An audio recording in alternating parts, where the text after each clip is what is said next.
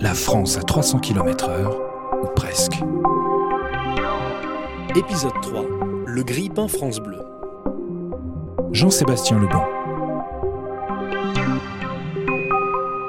Avec ce chapitre, euh, vous allez avoir l'odeur de pain grillé dans le nez et l'envie d'aller vous beurrer un toast. Mais dis donc, on n'est quand même pas venu pour beurrer des sandwichs.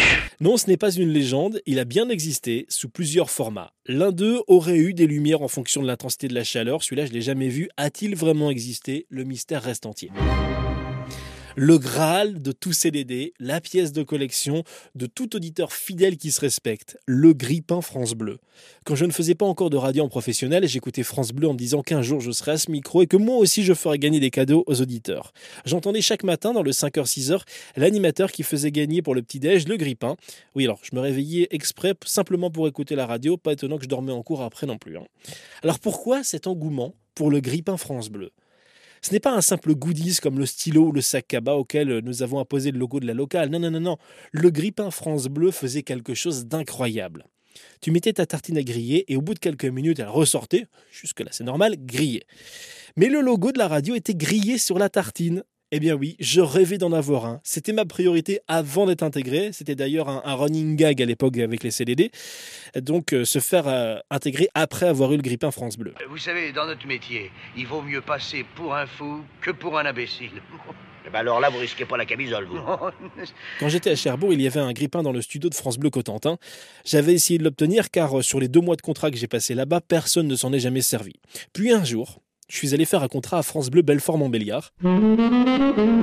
Vous écoutez Radio France Belfort. Il en restait un seul en stock et on ne pouvait pas le faire gagner à l'antenne. La rumeur courait qu'à cette époque, certains appareils avaient pris feu.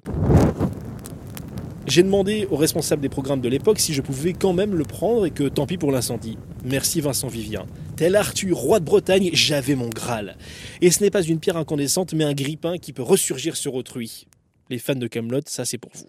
Ouais, c'est pas faux. Je suis rentré du vendredi soir de Belfort et samedi 19 avril 2014, j'ai grillé ma première tartine. Le logo France Bleu est apparu dessus à 9h47. Photo à l'appui, c'est celle du petit podcast que vous avez sur Audioblog. Bravo Biloute Alors qu'est-ce qui est arrivé à ce grippin depuis? Ben, je l'ai utilisé plusieurs fois, il a fait sauter les plombs à deux reprises.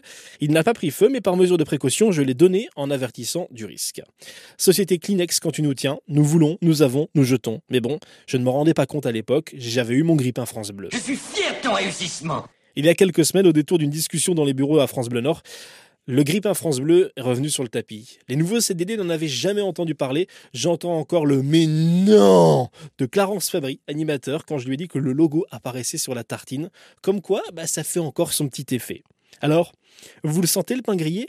Moi, je vais me faire un toast, je reprends des forces parce que prochain épisode remonte le temps aux origines de ma passion pour la radio. Moi, quand vous faites ça, ça me fout une angoisse. Je pourrais vous tuer, je crois. De chagrin. hein. La France à 300 km/h, Китайск.